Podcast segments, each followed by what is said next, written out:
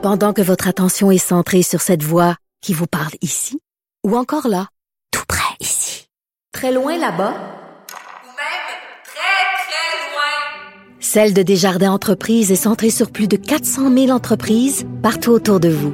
Depuis plus de 120 ans, nos équipes dédiées accompagnent les entrepreneurs d'ici à chaque étape pour qu'ils puissent rester centrés sur ce qui compte, la croissance de leur entreprise.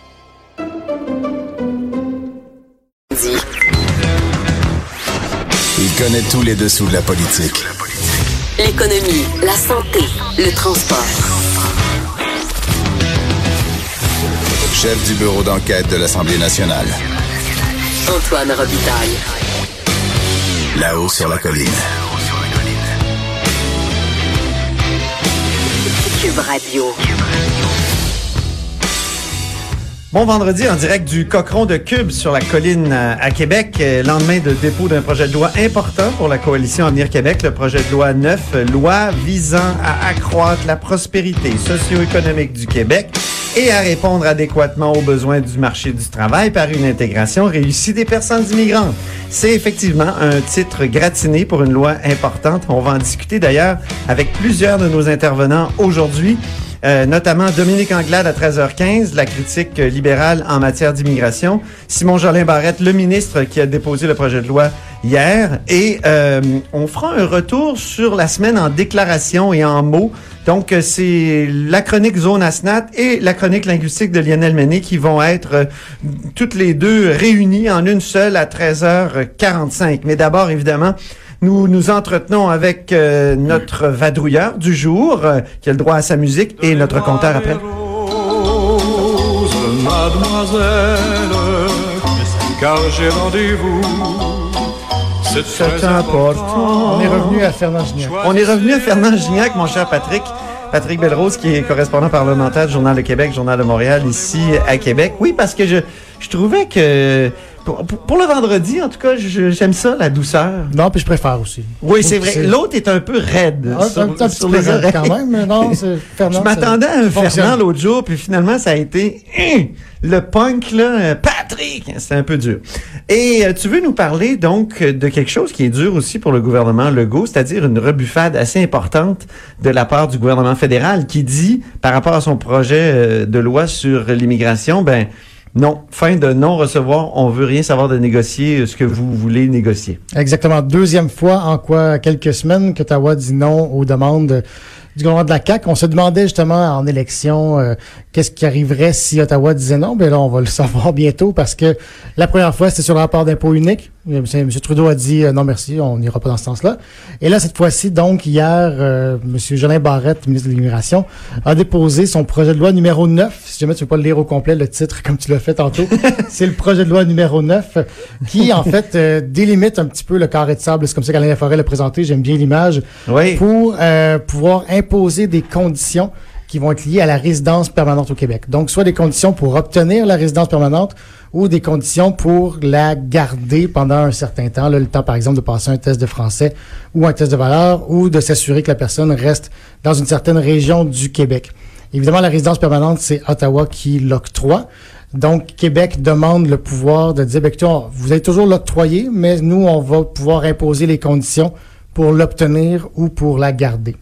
Et ce à quoi, euh, donc, euh, Monsieur euh, Leblanc a dit euh, à Ottawa, Dominique Leblanc, a dit non merci, il n'y en est pas question. Je pense que le grand de la CAQ compte toujours sur peut-être l'élection possible d'un grand conservateur qui, eux, semblent beaucoup plus enclins à répondre aux demandes, aux demandes de la CAQ, tant sur le rapport unique, rapport d'impôt unique que sur les demandes sur l'immigration. On voit que M. Scheer euh, dit, ben, écoutez, nous, on est prêt à en parler, on est prêt à négocier, surtout sur le rapport euh, unique d'impôt. Ça, c'est vraiment, euh, vraiment clair. Et euh, il est arrivé dans le passé que le Québec euh, obtienne des, des, des, comment dire, des, des accommodements assez particuliers C'est là, c'est ce par que rapport M. aux autres Barrette a provinces. dit hier. Il est arrivé en sais que tu vas le 79 avec euh, Colin Couture, Mm-hmm. puis euh, il y a eu Monique Gagnon-Tremblay au début des années 90. Là, Exactement. et, Mme euh, Gagnon Tremblay sur, euh, sur l'immigration. Mm. Et c'est ce que M. Jolin Barrette a rappelé hier. Je sais que tu le reçois, je sais que tu reçois aussi Mme Anglade, Oui. tu vas pouvoir tirer au clair cet élément-là. Parce que moi, j'ai parlé à deux euh, avocats en droit de l'immigration qui me disent, écoutez, on ne sait pas de quoi M. Jean Barrette parle quand il dit que Québec pouvait imposer des conditions pour obtenir ou pour conserver la résidence que M. Jolin permanente. Barrette dit on avait ce pouvoir-là, puis c'est Kathleen Veil, donc l'ancienne ministre de l'Immigration sous Jean Charest et sous Philippe Couillard, qui aurait renoncé Oui, à dans, ce dans- dans la réforme, dans la, la réforme qui a eu lieu il y a, il y a un an ou deux de Mme Veil sous M. Couillard, ils disent en fait on n'a pas reconduit ces dispositions-là, donc on les a perdues. Moi, ce que les avocats en droit de l'immigration me disent, c'est ça existait, mais seulement pour les immigrants entrepreneurs. Ah Donc, oui. si tu viens ici, tu dis, je vais fonder une entreprise, je vais investir un million, je vais faire travailler euh, 15 personnes. On disait, ben écoutez, c'est bien beau, dans cinq ans, on va aller te voir, puis on va voir, est-ce que tu as fondé une entreprise, est-ce que 15 personnes travaillent pour toi, est-ce que tu as investi un million? Ça, ça va de soi un petit peu, ça. Ça, a été utilisé, ça, on le sait, ça a existé. Pour ce qui est des travailleurs qualifiés, donc la plupart des gens qui viennent ici pour trouver un emploi, les avocats à qui j'ai parlé me disent Ah, j'ai jamais vu ça, je sais pas de quoi ils parlent. Donc là, ce qu'on se demande, et c'est ce qu'on discute avec le cabinet de Jeanne Barrette pour savoir, tu tirer ça au clair, c'est peut-être que la compétence a existé, mais qu'elle n'a pas été utilisée. Mhm. On essaie de voir. Donc, tu demanderas à Mme Anglade et à M. Jeanne Barrette, je Ah, pense que c'est une bonne question à leur poser.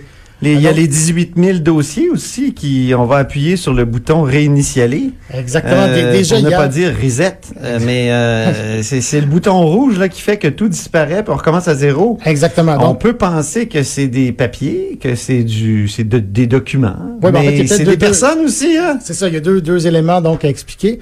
Euh, par le passé, en fait, ce qu'on faisait, c'est qu'on évaluait le dossier d'une personne en fonction des points. Tu es un doctorant, tu parles français, tu es un jeune homme euh, dans la force de l'âge pour travailler, tu as plusieurs points, on te fait rentrer et par la suite, tu trouves un emploi.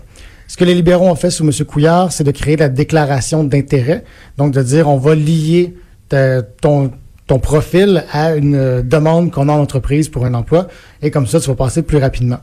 Ce que M. Jolin Barrette fait, c'est qu'il dit, ben, écoutez, l'ancien système, l'ancien régime, on met fin à ça. Les 18 000 dossiers qui traînaient, certains depuis 2005, d'autres depuis euh, 3-4 ans, 4-5 ans, euh, ben ça, on les met à la poubelle et on repart à zéro. Donc, les gens qui étaient en attente, s'ils sont toujours intéressés, peuvent refaire, refaire une demande sous le nouveau régime.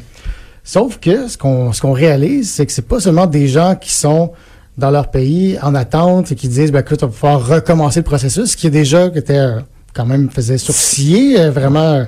On se rend compte qu'il y a des gens qui sont ici là. il y a des gens qui C'est sont ça, ici. l'affaire. Exactement. Moi, j'ai j'ai parlé à des amis français qui sont ici depuis des années, que je connais très bien, qui sont toujours pas résidents permanents, qui sont sous un PVT, là, permis euh, vacances-travail. Oh, un PVT. Oui, un PVT. Ah bon? Les, les, les- les- les PVTistes qu'on appelle. Et qui sont ici sous le, donc sous le PVT et qui, bon, parlent déjà français, évidemment, qui sont bien intégrés. Moi, j'en ai un qui a co, qui a lancé une entreprise avec euh, un Québécois ici. Et là, qui dit, ben, écoute, moi, il va falloir que je recommence le processus euh, au complet. Et ce qu'on se demande aussi, c'est si jamais le PVT vient à échéance avant que la personne soit acceptée comme résident permanent, ben, il fait quoi? Faut Il y a retourne dans son 90 jours pour rentrer dans son pays. recommence, et- exactement. Donc, euh, on a beaucoup Ça, c'est une question que je vais poser à M. Jean Ben, on a beaucoup parlé de- d'expulsions possibles avec le test des valeurs pendant la campagne euh, électorale. Là, on s'aperçoit que les expulsions, en guillemets, évidemment, pourraient arriver beaucoup plus tôt. Ben si oui. jamais ces gens-là euh, décident de ne pas appliquer sous le nouveau système, Pas à cause de, du fameux test, mais non, à exactement, cause parce de, que leur de permis de travail va venir à échéance avant qu'ils puissent devenir résidents permanents. Et évidemment, on a posé la question au cabinet de M. Jeannet Barrette pour savoir, tu sais, parmi les gens qui sont ici, est-ce qu'il y en a qui vont être expulsés? On attend toujours des réponses à ce sujet-là, mais tu vas pouvoir le demander au ministre lui-même euh, dans quelques minutes. C'est ça, exactement. Merci beaucoup, Patrick Belrose, correspondant parlementaire, Journal de Québec, Journal de Montréal. Je me tourne maintenant vers notre conteur, Jean-François Gibault, qui a le droit de nouvelles chansons aujourd'hui.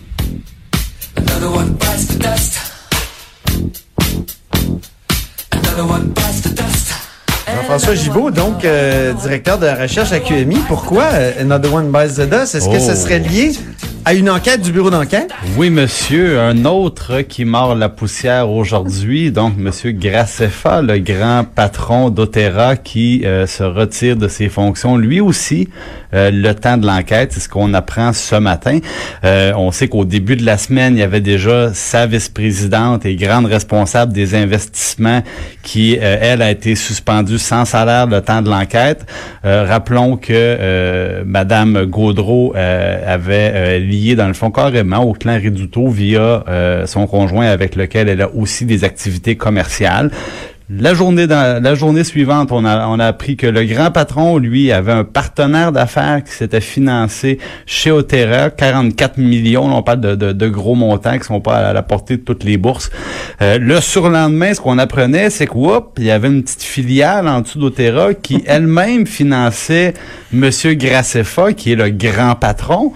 Et euh, aujourd'hui, on dit, mais c'est pas un prêt, mais bien 11 prêts que cette filiale-là euh, a prêté euh, à, à M. Graceffa, à des partenaires d'affaires.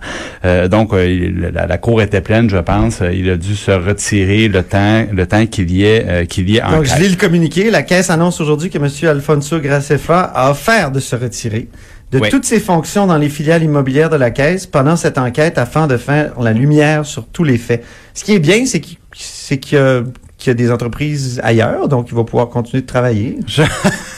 Ben, c'est drôle parce que c'est un petit peu le, point qu'a émis euh, le ministre des Finances, M. Girard, en disant... Ah, c'était excellent, ben est-ce, oui. Est-ce que, est-ce que nos administrateurs publics, quand ils sont dans des entreprises commerciales, des sociétés commerciales comme la Caisse de dépôt et ses filiales, est-ce qu'ils ne devraient pas renoncer à leurs placements qui sont dans le même secteur? Exactement. Et, euh, ou, du moins, il, aurait pu aussi parler peut-être de fiducie. On le fait pour nos élus, hein. On le sait quand, quand les, les, les députés, les ministres ont des, euh, des placements, ben, ils pour éviter les conflits d'intérêts, on leur dit confiez ça à une fiducie sans droit de regard et à ce moment-là, vous pourrez exercer vos fonctions sans aucune apparence de, de conflit d'intérêts.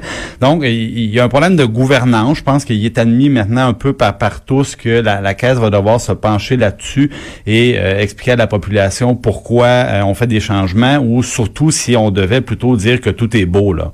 il y a le, le chroniqueur Michel Gérard hier qui disait carrément qu'on devrait peut-être interdire euh, toute transaction personnelle quand on est euh, au pouvoir comme ça, pas au pouvoir, mais dans qu'on est à la tête d'une entreprise comme celle-là. Je trouvais ça intéressant. Il faudrait donc changer les codes d'éthique, euh, les préciser. Ben, c'est des questions qui sont qui sont très complexes parce qu'on le sait que dans le secteur privé, par exemple, si vous êtes un patron ben, d'une banque, là, j'en nommerai pas, il y a un programme qui vise les employés puis il dit ben votre hypothèque là, sur votre maison arrive à échéance, vous pouvez la renouveler auprès de votre employeur, mais c'est prévu.